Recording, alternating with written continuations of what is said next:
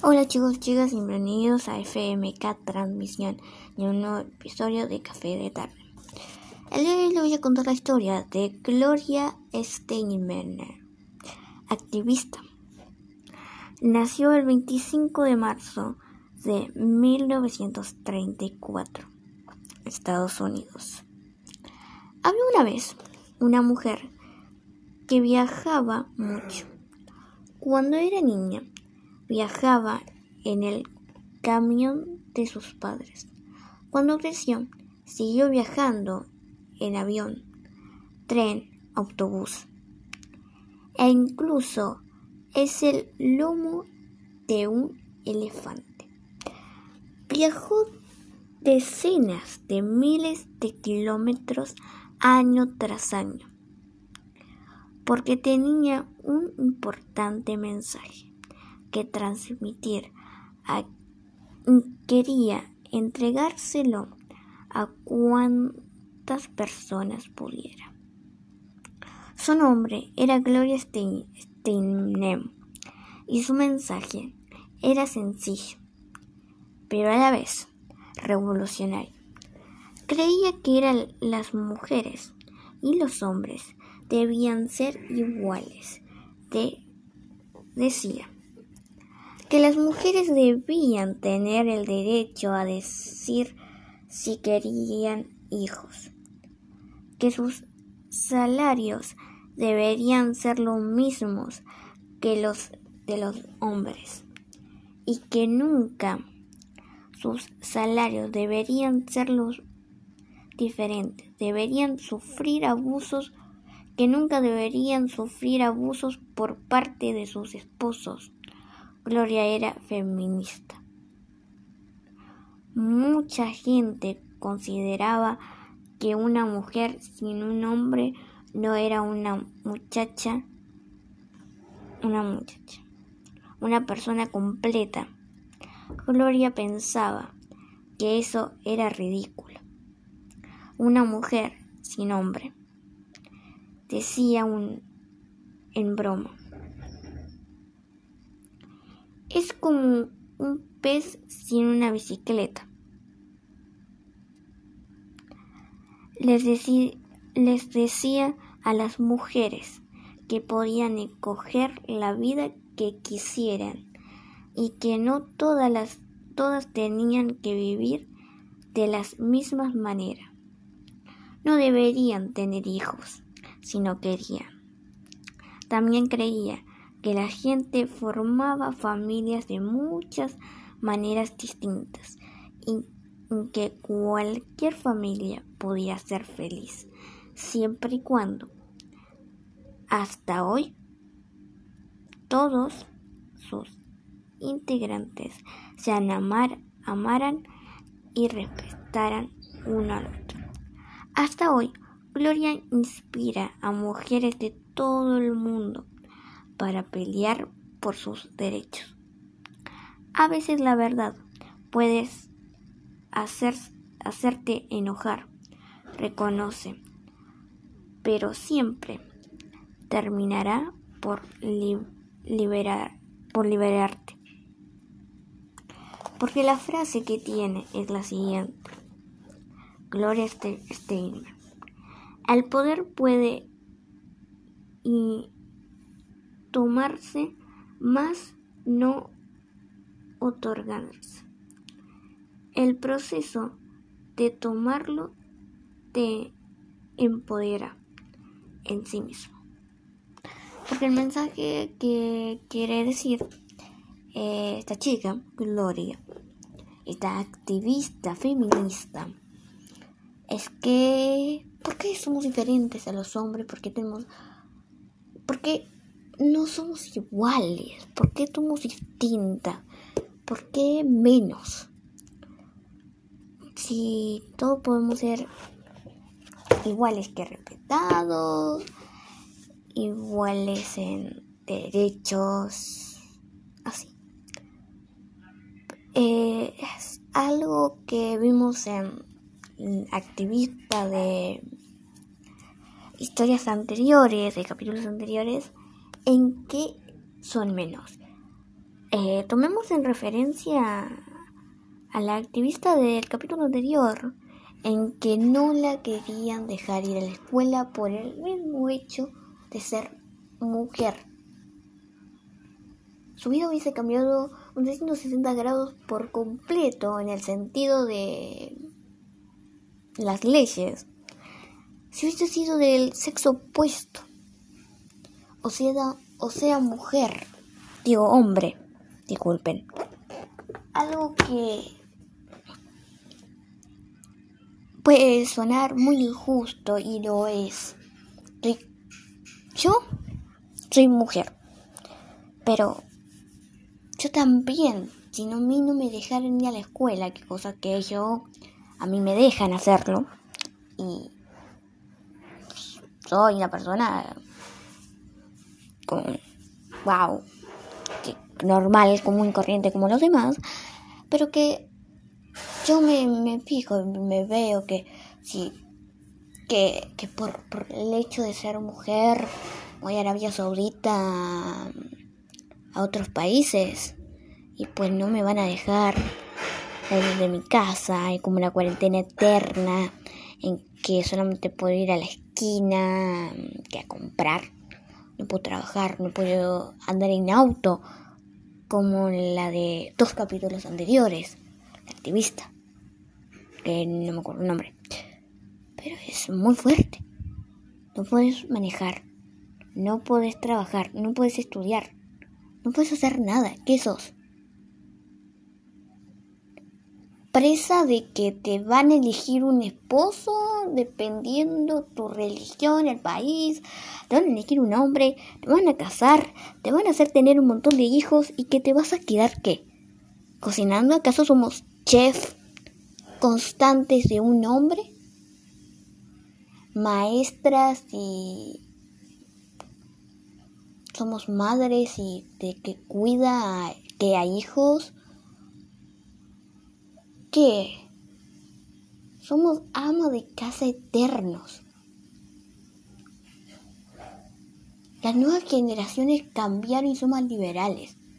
Y eso es muy lindo que hayan cambiado las generaciones para un bien. Capaz la generación que viene, la mía, la siguiente, la de mis hijos, la de mis... La de mis cuando yo sea abuela y tenga nietos, que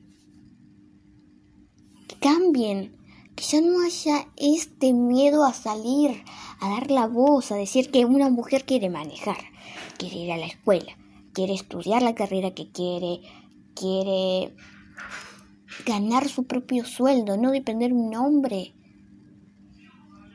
Es muy fuerte, muy es un tema que yo acá lo reflexiono y lo cuento, pero ¿quién sabe que puede venir en darme comentarios feos, y decirme por qué estás diciendo esto, que no, que no es así, que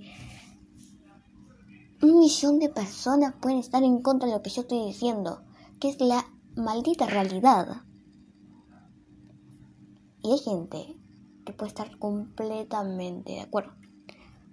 De los 20 oyentes que me pueden estar escuchando, o los cero, pueden estar diciendo, che, estoy de acuerdo contigo, puedo no estar de acuerdo contigo, estás ofendiendo. Pero es la maldita realidad. Y yo me alzo a la voz a hablar acá de un tema eh, importantísimo para todo el mundo para todas las mujeres de acá a Pakistán, a África, a la India, a China, a Estados Unidos, México, Paraguay, Argentina. Exacto, estamos completamente de acuerdo. Yo puedo decir que no soy de ninguna religión en general, no tengo ninguna, soy libre, mi mamá y mi papá están de acuerdo a todo lo que yo decida. Si yo les voy y le digo que me gustan las mujeres, pues no va a pasar nada. Si yo digo que me quiero casar con un hombre, no va a pasar nada. Si yo digo que quiero trabajar, no va a pasar nada. Igual mi papá y mi mamá son mucho de, bueno, vas a ir a estudiar. agarras, eh, vas a ganar tu sueldito, tu plata en un futuro, entonces estudias la carrera que tú querés. Yo puedo decir que a mí me gustaría hacer un montón de cosas. A mí me gustaría estudiar dermatología, de, dermatología y ser dermatóloga y maquillista profesional en un futuro. Y tengo la suerte y pues muchas personas, muchas mujeres de todo el mundo, en especial en estos países, que no le dejan hacer nada, no tienen derecho a nada, prácticamente. Son, puede sonar ofensivo, pero para mí, en la manera es así, es presa de un hombre. Tu vida es destinado a casarte y hacer todo lo que el hombre diga. Y lo raro, esto no, es raro, lo, lo, fuerte, lo feo de esto es, no le podés decir lo contrario al hombre. Si el hombre dice blanco, no le podés decir negro. Estás contradiciendo al macho alfa de la casa, al dueño de todo. ¿Por qué? Porque es así. Porque es injusta la vida y podemos cambiar para mejor. Y esto, esto lo tienen que saber las futuras generaciones. Que las mujeres, por el mismo hecho de tener sexo femenino, no somos presos de ningún hombre. Porque somos iguales al otro sexo.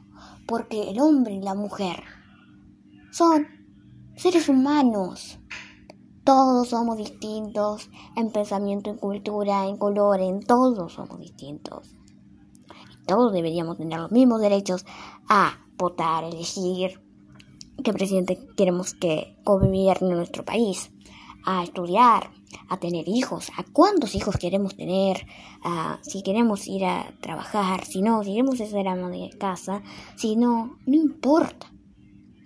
¿Por qué lo raro acá es que un hombre no venga y sea amo de casa?